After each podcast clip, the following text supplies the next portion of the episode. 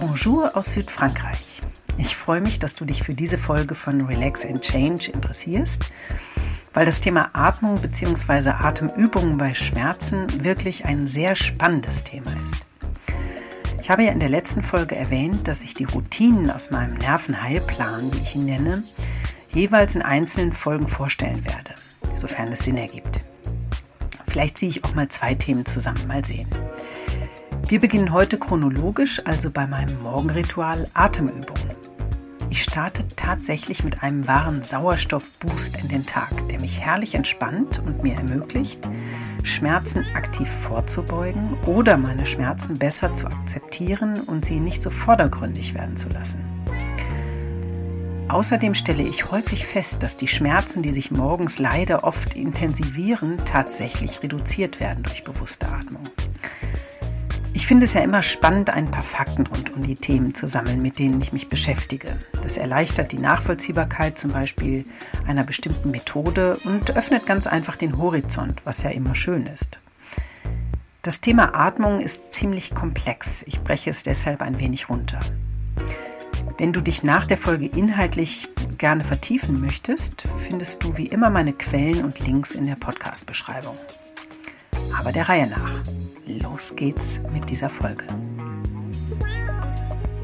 Wir atmen unbewusst ganze 20.000 Mal am Tag ein und aus. Daraus ergibt sich circa 10.000 Liter Luft am Tag, die wir einatmen. Unsere Luft besteht hauptsächlich aus den zwei Gasen Stickstoff und Sauerstoff. Wobei der Anteil des Sauerstoffs bei rund 21 Prozent liegt und der des Stickstoffs bei 78 Prozent. Daneben gibt es in unserer Luft noch zu Anteilen unter 1% Argon, Kohlendioxid sowie weitere Edelgase. Bei der Einatmung ziehen wir meist ja durch die Nase dieses Gasgemisch über den Rachen, den Kehlkopf, die Luftröhre, die Bronchien in unsere zwei Lungenflügel. Dort in der Lunge findet dann der Gasaustausch statt. Dieser Prozess wird äußere Atmung genannt. Gasaustausch heißt, dass der Sauerstoff in unser Blut aufgenommen wird und über den Blutkreislauf zu den Zellen transportiert und dort abgegeben wird. Das bezeichnet man als innere Atmung. Im Austausch geben unsere Zellen dafür Kohlendioxid ab, das über den Blutkreislauf in die Lunge transportiert wird und über unseren Ausatemvorgang an unsere Umgebung abgegeben wird. Mit dem Sauerstoff verhält es sich so, dass nicht der gesamte Anteil vom Blut aufgenommen wird. Er kann ja auch nirgendwo langfristig gespeichert werden. Das heißt, der überflüssige Sauerstoff wird wieder ausgeatmet. Diese Zahlen verdeutlichen es. In unserer Ausatemluft ist statt 21 Prozent nur noch 17 Prozent Sauerstoffgehalt, aber statt 0,03 satte 4 Prozent Kohlendioxid. So viel zu den Fakten. Wie bringen wir das jetzt mit unserem Wohlbefinden in Verbindung oder besser ausgedrückt, welchen Einfluss hat Atmung auf Schmerzen?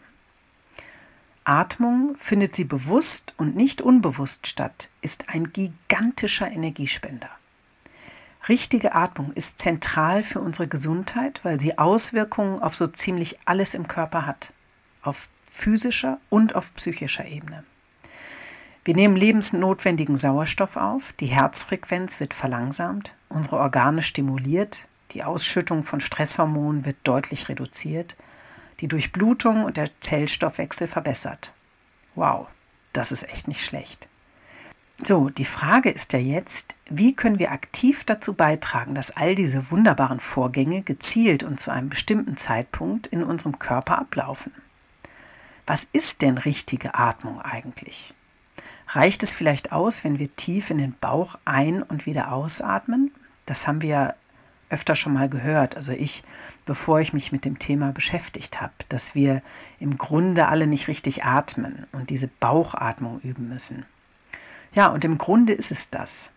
Dann bei der sogenannten bewussten Bauchatmung oder auch Zwerchfellatmung passieren genau die gerade beschriebenen gesundheitsfördernden Prozesse. Besser noch ziehen wir die Luft zuerst in unseren Bauch, dann in die Brust und zuletzt in den Bereich der Schlüsselbeine. Wenn wir dies ruhig und gleichmäßig machen, wirkt sich das günstig auf dein parasympathisches Nervensystem aus. Es wird quasi dadurch aktiviert und sendet Entspannungssignale ans Gehirn.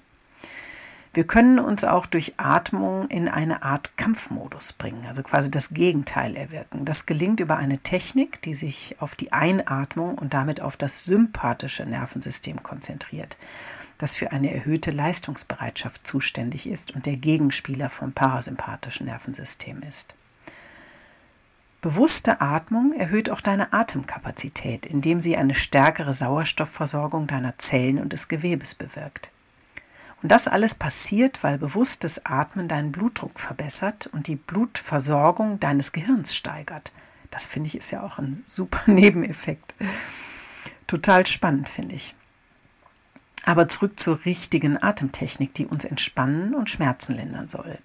Wir wissen nun, dass der Parasympathikus bei bewusster, ruhiger Atmung aktiviert wird und gleichzeitig das sympathische Nervensystem seine Aktivitäten reduziert. Das funktioniert besonders gut, wenn die Ausatmung länger ausfällt als die Einatmung. In jahrtausendealten Traditionen und Religionen gehören Atemtechniken zur Meditations- und auch Gebetspraxis.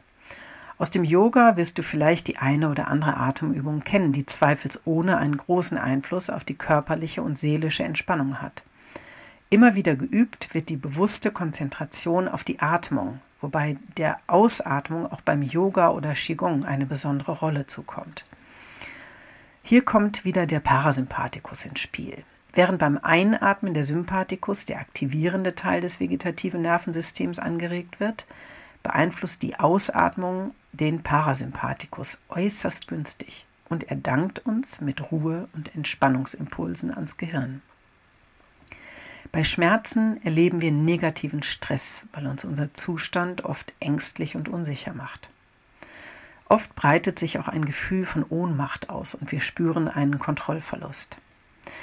In Podcast Folge 8 gehe ich auf negativen Stress als unliebsamer Begleiter in der Krankheit näher ein. Also hör gerne mal rein, wenn es dich interessiert. Bei Schmerzen spannt sich automatisch die Muskulatur an.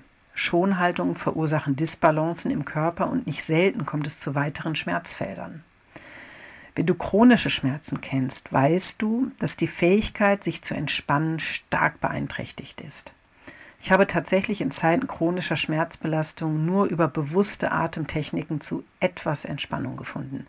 Alles andere, also auch Meditation, hat mich überfordert oder ich habe keinen Zugang gefunden. Das Gute ist, dass Entspannungsübungen wie bewusstes Atmen auch gut für die Seele sind. Wenn wir gestresst durch unsere Schmerzen sind, verspüren wir sie noch stärker. Es ist eine Art Teufelskreis. Schaffen wir es, den Stress zu reduzieren und Ruhe in unseren angespannten Körper und Geist zu bekommen, dann wirkt sich das höchst positiv aus. Wie bei allen Ritualen oder Routinen, die wir etablieren, dankt uns auch unser Gehirn mit einem schnellen Erkennen. Das bedeutet, dass wir, wenn wir geübt im Atmen sind, nicht mehr zig Wiederholungen brauchen, um Entspannung zu spüren, sondern der Effekt wesentlich eher eintrifft. Halten wir also fest. Bewusste Bauch- oder auch Zwerchfellatmung genannt, deren Atmungsphasen länger sind als die Einatmungsphasen, entschleunigen und beruhigen uns und können so auch Schmerzzustände verringern.